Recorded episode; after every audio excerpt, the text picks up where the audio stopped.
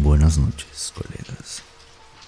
Sean bienvenidos a Voces Urbanas, donde se relata lo poco usual, lo paranormal, lo bizarro, lo extraño, fantástico o bien increíble.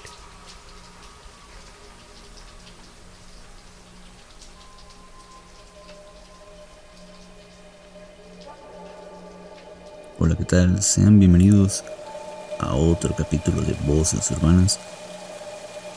Y bueno, me gustaría, antes de seguir el protocolo normal, eh, las palabras que usualmente digo, hacer un pequeño paréntesis que creo bastante necesario. Y se trata pues de que va a cambiar un poco el formato del, del, del programa. Ahora más que enfocarnos en contar historias que nos envíen los suscriptores, vamos a abrir un pequeño apartado en el cual este, se relate cuentos de autores de más renombre, así como introducirles un poco de historia en los géneros que se toquen. Obviamente la mayoría van a ser géneros mm, de horror o inclinados en esa índole. Más que dejar de contar historias que nos envíen, o sea, anécdotas reales, van a continuar pero en algunos episodios vamos a, narrarles cuentos pues de autores ya famosos por así decirlo. El día de hoy vamos a, traer, traemos a la mesa este a un autor que pues tiene bastante renombre dentro de la literatura norteamericana del horror o de la novela negra, novela policíaca, eh, no sé cómo lo identifiquen, y se trata del autor Edgar Allan Poe. Eh, un autor que inicia con poesía, periodismo, pero también es considerado como el padre del cuento corto. Algunos de sus títulos con más renombre serían, no sé, se me ocurre El gato negro, Pose y el péndulo. Pero bueno, es, el día de hoy les vamos a, leer, es mi cuento favorito de hecho.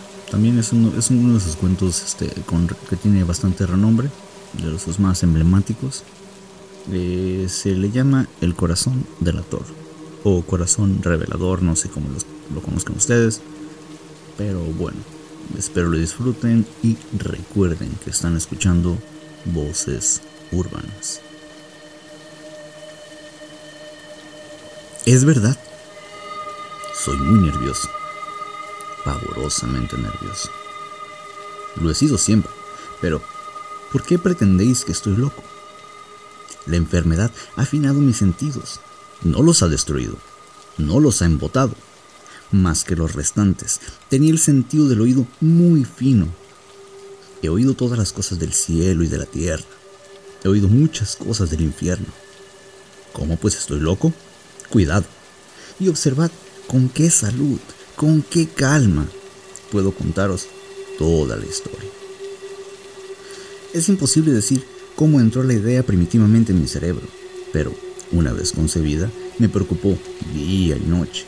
Objeto no lo había. La pasión no entraba en ello por nada. Yo amaba al buen viejo. No me había causado daño nunca.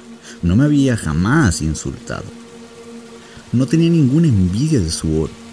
Yo creo que era su ojo. Sí, eso era. Uno de sus ojos parecía el de un buitre, un ojo azul pálido, con una nube.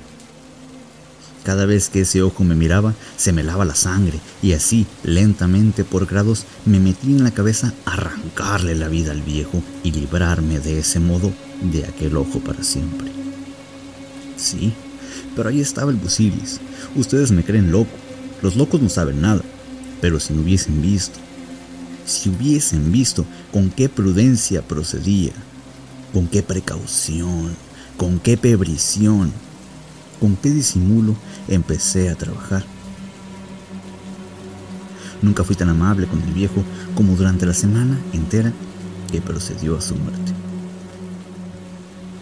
Cada noche, hacia las doce, daba la vuelta al pestillo de su puerta y la abría. Ah, pero tan suavemente y entonces, cuando la había entreabierto bastante para que mi cabeza pudiese entrar, introducirla junto con una linterna sorda, bien cerrada, bien cerrada, que no dejaba filtrar ninguna luz y pasaba mi cabeza. Oh, se hubieran reído al ver con qué destreza la pasaba. La movía lentamente, muy pero muy lentamente. Procurando no perturbar el sueño del anciano. Necesitaba una hora para introducir toda mi cabeza a través de la abertura bastante hacia adentro para verle acostado en su cama. ¿A un loco hubiese sido tan prudente? Y entonces, cuando mi cabeza estaba bien en la habitación, abría con precaución la linterna. Oh, con qué precaución, con qué precaución. Porque la bisagra chirriaba. La abría justo lo bastante para que un hilo imperceptible de luz cayera sobre el ojo del buitre.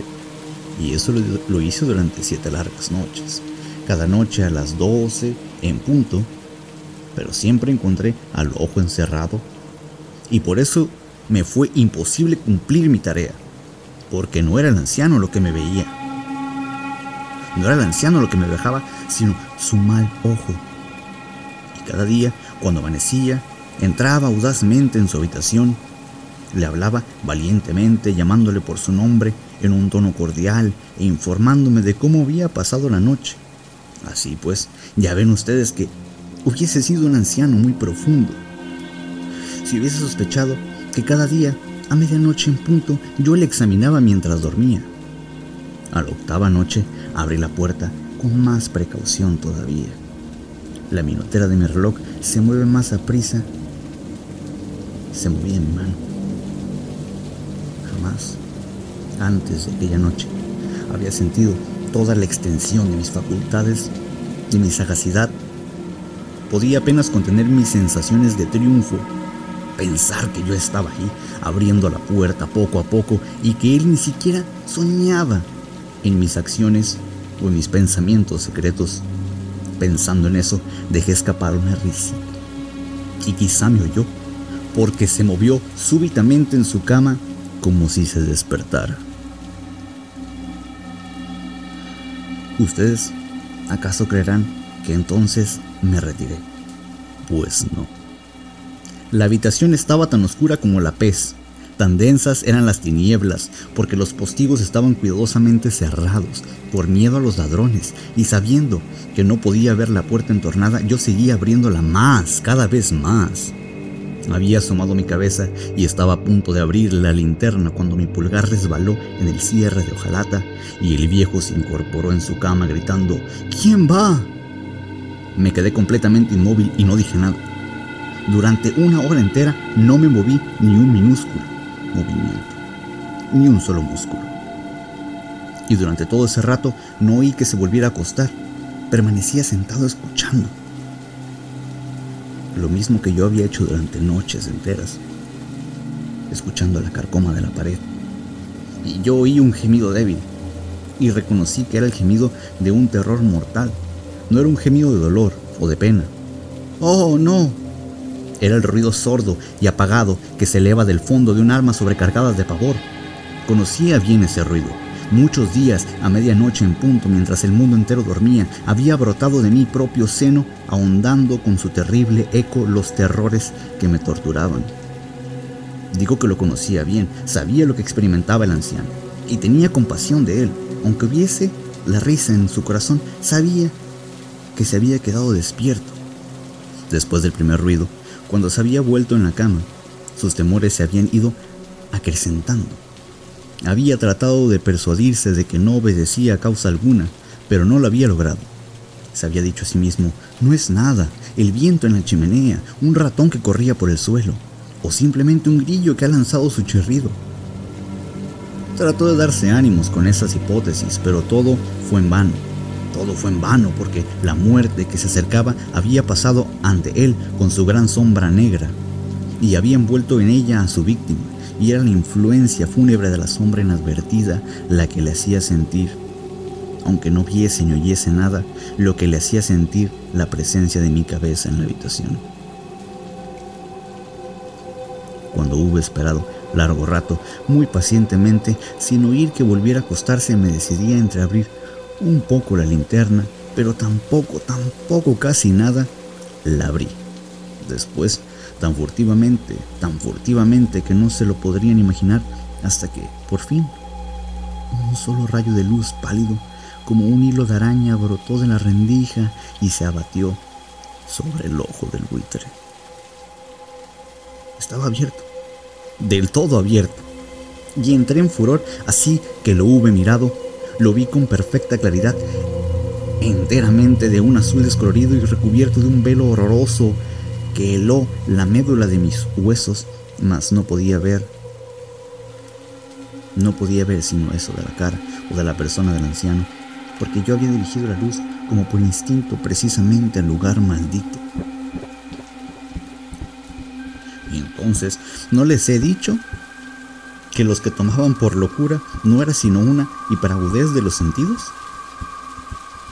Entonces, digo, un ruido sordo, apagado, frecuente, llegó a mis oídos, parecido al que hace un reloj envuelto en algodón a ese sonido también lo reconocí. Era la palpitación del corazón del anciano.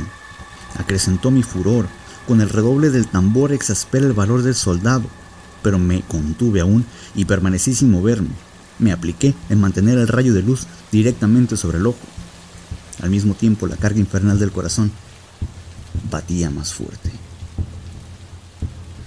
Se hacía cada vez más precipitada y a cada instante cada vez más ruidosa.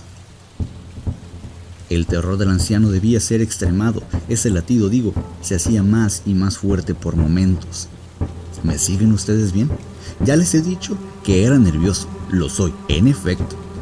Y entonces, en el pleno corazón de la noche, en el silencio terrible de aquella casa vieja, un ruido tan extraño me hizo experimentar un terror irresistible. Durante algunos minutos más me contuve, permanecí sin moverme, pero el latido se hacía cada vez más fuerte siempre más fuerte. Creía que el corazón, aquel, iba a reventar. Y he aquí, con una nueva angustia se apoderó de mí. El ruido podía oírlo un vecino. Había llegado la hora del anciano. Con un gran aullido abrí bruscamente la linterna y me abalancé dentro de la habitación. Él no profirió sino un grito, uno solo. Y en un instante le precipité al suelo y Volqué sobre él todo el peso aplastante de la cama. Entonces, sonreí dichoso, viendo mi tarea muy adelantada, pero durante algunos minutos el corazón latía con un sonido velado. Ello, de todos modos, no me preocupó. No se le podía oír a través de la pared. A la larga cesó. El viejo había muerto. Levanté la cama y examiné el cuerpo. Sí, estaba rígido, con la rigidez de la muerte. Puse mi mano sobre el corazón y la mantuve varios minutos. Ninguna pulsación. Estaba rígido. Su ojo ya nunca más me atormentaría. Si persisten en creerme loco, esa creencia se desvanecerá cuando describiré las prudentes precauciones que empleé para disimular el cadáver. Avanzaba la noche y yo trabajaba vivamente, pero en silencio. Corté la cabeza, luego los brazos, luego las piernas. Luego arranqué tres planchas de antarimado de la habitación y lo deposité todo entre las chillas. Luego volví a colocar las tablas tan hábilmente tan diestramente que ningún ojo humano, ni el suyo, hubiese podido descubrir nada sospechoso. No había nada que lavar, ni una mancha, ni una mancha de sangre. Había tomado muy bien mis precauciones. Una cubeta lo había absorbido todo. Cuando hube terminado todos esos trabajos, daban las cuatro y era tan oscuro como a medianoche. Mientras la campana tocaba la hora llamaron a la puerta de la calle. Bajé para abrir, con el corazón alegre porque ¿qué tenía que temer entonces? Entraron tres hombres que se presentaron con perfecta suavidad, como oficiales de policía. Un vecino había oído un grito durante la noche que despertó la sospecha de algo malo. Se había hecho una denuncia al puesto de la policía y esos señores, los oficiales, fueron enviados para visitar la casa. Yo me sonreí porque, ¿qué tenía que temer? Di la bienvenida a esos caballeros. ¿El grito? Dije. Lo di yo soñando, el anciano. Añadí. Está de viaje. Pase. Pasé a mis visitantes por toda la casa. Les invité a buscar, a que buscaran bien. Por fin, les conduje a su habitación. Les enseñé sus tesoros perfectamente guardados y en orden. Con el entusiasmo de mi confianza, llevé las sillas a la habitación y les rogué que desencadenaran de su fatiga mientras yo, con la loca audacia de un triunfo perfecto, instalé mi propia silla en el mismo lugar que recubría el cuerpo de la víctima. Los oficiales estaban satisfechos. Mis maneras le habían convencido. Me sentí singularmente contento. Se centraron y hablaron de cosas familiares a las que respondí alegremente, pero al cabo de un poco rato sentí que me volvía pálido y deseé que se fueran. La cabeza me dolía y me parecía que mis oídos campañineaban. El campanilleo se hizo cada vez más perceptible, persistió y se me hizo más perceptible aún. Charlé con más abundancia para librarme de aquella sensación. Pero esta se mantuvo y tomó un carácter absolutamente decidido, tanto que finalmente descubrí que el ruido no procedía de mis oídos. Sin duda entonces debí palidecer sobremanera, pero seguía hablando más corrientemente y levantando la voz. El sonido seguía aumentando. ¿Y qué podía hacerle? Era un ruido sordo, apagado, frecuente, muy parecido al que haría un reloj envuelto en algodón. Yo respiraba trabajosamente. Los oficiales no oían nada todavía. Hablé más a prisa, con más vehemencia, pero el ruido carecía intensamente. Me levanté y disputé a acercar de nodadas en un diapasón muy elevado y con violenta gesticulación, pero el ruido carecía, seguía creciendo. ¿Por qué no querían marcharse? Anduve de un lado a otro pesadamente y a grandes pasos, como exasperado por las observaciones de mis contradictores. Pero el ruido crecía regularmente. Dios mío, ¿qué podría hacer? Echaba espuma, desvariaba, blasfemaba. Agité la silla que me había sentado y produje con ellos ruidos, pero el otro ruido seguía dominando y crecía indefinidamente, se hacía más fuerte, más fuerte, cada vez más fuerte, y los hombres seguían hablando, bromeando y sonriendo. Pero era posible que no oyeran. Dios Todopoderoso, no, no. Oían, sospechaban, sabían, se divertían con mi terror. Así lo creí y así lo creo aún. Pero cualquier cosa hubiese sido más tolerable que aquella irrisión. No podía soportar más aquellas sonrisas hipócritas. Sentía que era necesario o gritar o morir. Y aún ahora ¿Lo oyen? Escuchen. Más alto, más alto. Cada vez más alto. Cada vez más alto. Miserables, exclamé. No sigan disimulando. Voy a confesar. Arranquen estas tablas. Aquí, aquí. Es el latido de su horrible corazón.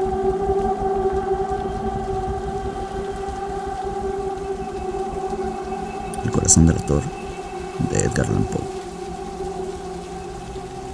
Bueno, y espero hayan disfrutado el cuento de, este episodio. Está bastante... Es de mis favoritos debido a que presenta a un protagonista quien habla de una manera tan lúcida y, cuerda que te hace creer que, a pesar de lo que está haciendo, que está mal, te convence de alguna manera u otra, te hace empatizar con su, con su molestia, o sea, le molesta este ojo, y es un problema tan grande que por un segundo dudas tú también si el ojo te molesta a ti o no. Insisto, te hace empatizar bastante. Creo que es por eso que es uno de mis cuentos favoritos. Edgar Allan Poe, definitivamente. Yo lo prefiero como poeta, pero sus cuentos cortos están bastante decentes. Los invito a que le, le, echen un, ojo, una oreja en caso de que quieran audiolibros de él. Este, y pues espero les haya gustado. Nos vemos, o más bien, nos escuchamos en el siguiente episodio. Y recuerden todavía pueden enviarnos sus anécdotas al correo de vocesurbanas.cartoon.com.mx. Y bueno, espero les haya agradado de nuevo. Recuerden que escucharon Voces Urbanas.